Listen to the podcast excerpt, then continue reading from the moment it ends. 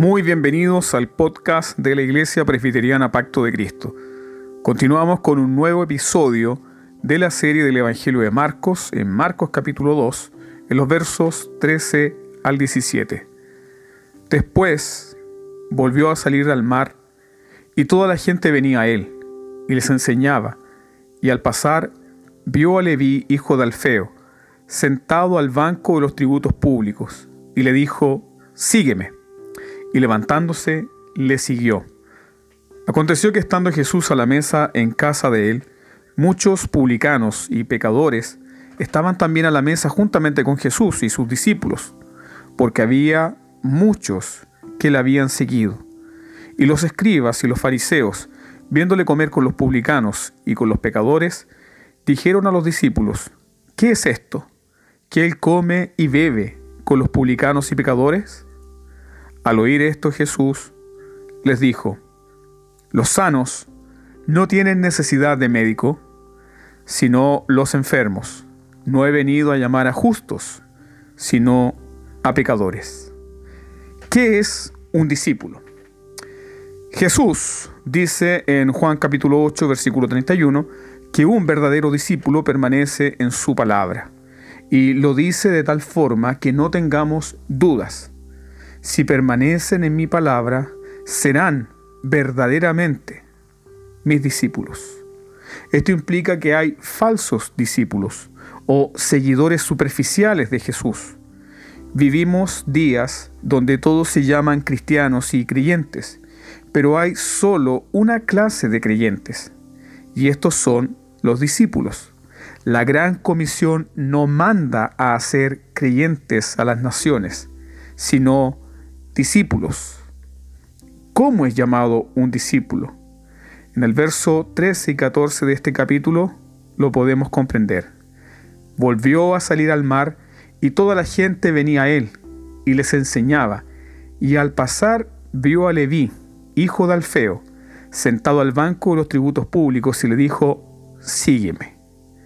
Marcos pone toda nuestra atención en la persona que llama y no en quien recibe el llamado. Toda la atención del pasaje es para Jesús, que ha dicho que tiene autoridad para perdonar pecados en el versículo 10. Jesús llama a quien quiere, como quiere y cuando quiere.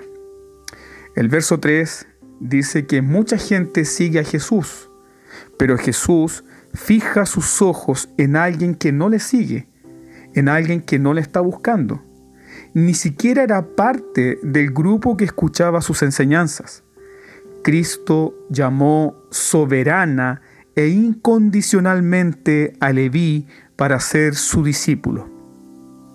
Yo me pregunto, ¿Quién en su sano juicio llamaría a un publicano para ser miembro de algo? Los recaudadores de impuestos eran las personas más odiadas y despreciadas en los días de Jesús. Ellos eran despreciados por la corrupción de su oficio, despreciados por ser traidores y ladrones al servicio de Roma. Si un hombre se convertía en publicano, ese hombre era excomulgado de la sinagoga y de su familia inmediatamente, porque ese hombre había traicionado públicamente a su patria. Ahora, dentro del rubro de los cobradores de impuestos, habían dos grupos. Se encontraban los Gabai y los Moques. Los Gabai eran cobradores de impuestos fijos sobre propiedades y rentas, así que no tenían oportunidad para la usura. Pero los Moques cobraban impuestos sobre toda importación y exportación, y de todas las cosas transportadas por tierra y por mar. Ellos podían cobrar un impuesto hasta por una rueda de carreta. Habían dos clases de moques, este tipo de cobradores de impuestos. Estaban aquellos que eran grandes y aquellos que eran pequeños, los con mucho poder y los con poco poder. Saqueo, por ejemplo, era un moque grande. Lucas capítulo 19, verso 2 nos dice que era el jefe de los publicanos. Y Mateo era un moque pequeño que trabajaba en una oficina pública. Él era un publicano visible, pero el más odiado de todos. Solo un necio llamaría a un publicano a ser parte de un ministerio público. O verdaderamente uno que tiene el poder para perdonar y restaurar vidas tan destruidas como Jesucristo. No sé si logras dimensionar esto, amado hermano, pero Jesús vio a este despreciado y corrupto hombre y lo llamó a ser parte de su equipo pastoral. Un menospreciado que socialmente está ubicado al mismo nivel que una prostituta en Israel. Jesús había llamado a un grupo de hermanos pescadores y ahora está llamando al hombre que en el puerto de Capernaum les cobra el impuesto por cada cabeza de pescado. Aquí ya podemos escuchar las quejas de Pedro, Andrés, de Juan y Jacobo. Maestro, ¿estás seguro? Es un traidor, es un inmundo, tiene un oficio sucio. La gente no creerá en tu ministerio si lo llamas a él. ¿Cómo responde Jesús? No he venido a llamar a justos, sino a pecadores. ¿Cuál es la respuesta a este llamado? ¿Cómo responde el discípulo a este llamado? ¿Cómo el discípulo responde al llamado, sígueme? Sígueme fue el llamado de la gracia soberana a Mateo. Sígueme es el llamado que Jesús le hace a los pecadores. Sígueme es el llamado que Cristo te hace hoy. Si tienes sed, ven a las aguas vivas. No pierdas tu vida cavando pozos que no tienen agua si estás hambriento y no puedes encontrar nada que satisfaga tu hambre espiritual, entonces ven, ven a Cristo y serás saciado. Tú que eres pobre, Cristo es el rico. Tú que estás en tinieblas, Cristo es la luz del mundo. Tú que estás enfermo, Cristo es el médico. Él es el sano.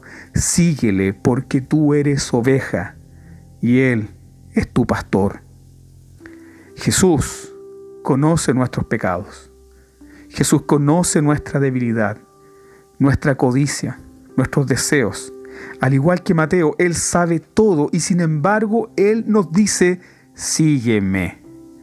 Para esto vino Jesús, para llamar a los pecadores enfermos como Mateo, como tú, como yo, y hacer de nosotros sus discípulos. Jesús no llama a los que se creen justos. Él llama a gente enferma y los sana. Él llama a gente impía y los justifica. Por lo tanto, un discípulo es un testigo de la gracia de Dios. Es alguien que puede decir, fui llamado por su bendita gracia. Sígueme, fue el llamado de la gracia eficaz a Mateo. Y Mateo, levantándose, le siguió. El hombre que se levantaba de su puesto de cobrador solo para acumular más y más ganancia, ahora ha visto el tesoro de los cielos. Y el texto dice que dejándolo todo, le siguió. Esta es la razón por la cual muchos sirven a Dios a medias, con resguardos, con pequeñeces. No han visto completamente, no han considerado completamente el tesoro que es Cristo y por lo tanto siguen atados a las baratijas de este mundo. Mateo contempló la riqueza más grande, el tesoro más grande y dejó el asiento de su oficio de publicano para seguir a Jesús. El discípulo es uno que experimenta un cambio profundo. El ser discípulo de Cristo no es un acto superficial, implica todo. Este cambio es real porque es producto de la operación directa del Espíritu Santo. Mateo fue cambiado de publicano a apóstol, de pecador a santo, de hijo del infierno a hijo de Dios. Sin el llamado divino, nadie puede ser salvo. El hombre está tan hundido en el pecado, tan unido con el mundo, que nunca se volverá a Dios si no es llamado eficazmente por Dios mismo. Fiel es Dios, dice el apóstol Pablo en 1 Corintios 1:9. Fiel es Dios, por el cual fuisteis llamados a la comunión con su Hijo Jesucristo, nuestro Señor.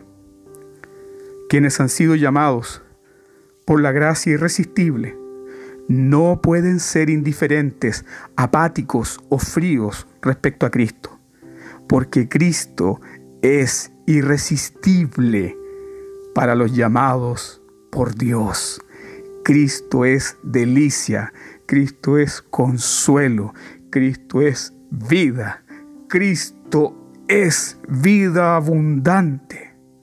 Jesús llamó al que nadie llamaría. Siglos atrás, en Florencia, en Italia, un hombre tomó un gran bloque de mármol con muchas imperfecciones, que por cierto había sido rechazado por el gran escultor Donatello. El escultor trabajó durante dos años. Finalmente, el 25 de enero de 1504, los grandes artistas del Renacimiento como Botticelli, Da Vinci, Pietro Perugino, se reunieron para ver lo que había hecho con el bloque de mármol este escultor. ¿Qué había hecho este escultor con un bloque de mármol despreciado y desechado? Cuando el velo cayó al suelo, todos a coro alabaron la obra maestra, el David de Miguel Ángel. Se convirtió en una de las grandes obras de todos los tiempos. Pero amados hermanos, lo que Cristo hizo con Leví, lo que Cristo ha hecho con nosotros, es algo mucho más grande, es algo mucho más asombroso. Cristo tomó hombres muertos, desfigurados por el pecado, y los hizo santos, reyes y sacerdotes para su Dios. Esa es la obra de Cristo. Esa es la gloriosa y bendita obra de Cristo en sus discípulos. ¿Cuál fue la respuesta del discípulo? Le siguió, le obedeció, le sirvió, le agradeció, lo proclamó como Señor y Salvador. Ese es el fruto del alma que ha recibido el toque del Señor. Sin obediencia no hay un verdadero cristianismo. Jesús dice, mis ovejas oyen mi voz y me siguen. Las ovejas de Cristo obedecen su llamado desde el principio y entran a una vida de obediencia permanente. Cuando Jesús llamó a Mateo, lo llamó al arrepentimiento. Nunca habrán verdaderos cristianos sin la marca constante del arrepentimiento, pero también lo llamó a la fe, al decirle, sígueme. Es imposible, mis queridos hermanos, ser discípulo de Cristo sin el arrepentimiento y sin sometimiento a Él. Esto no significa que los cristianos no pecan o que incluso temporalmente viven en la oscuridad del pecado. El cristiano cuando peca debe confesar y apartarse de él, volviendo a la comunión con Cristo. Pero cualquiera que piense que puede seguir a Cristo sin renunciar al pecado está terriblemente confundido. Y cualquiera que diga que está siguiendo a Cristo mientras continúa en la injusticia, en la lujuria, se está engañando. Ese hombre, esa mujer, no es un discípulo. Es imposible seguir a Cristo sin estar comprometido con Él. La falta de compromiso significa alejarse de Cristo. Por otro lado, es imposible estar comprometidos con Cristo sin seguirlo, ya que no se puede seguir. Realmente significa estar comprometidos con alguna otra cosa o persona. La fe sigue a un Señor. La fe que sigue a un Señor que no es Señor de tu vida. Entonces, no estás siguiendo al verdadero Cristo, porque Cristo es el Señor de tu vida. Estás siguiendo un Cristo utilitario. Estás siguiendo un Cristo inventado por tu propio corazón que no te puede salvar.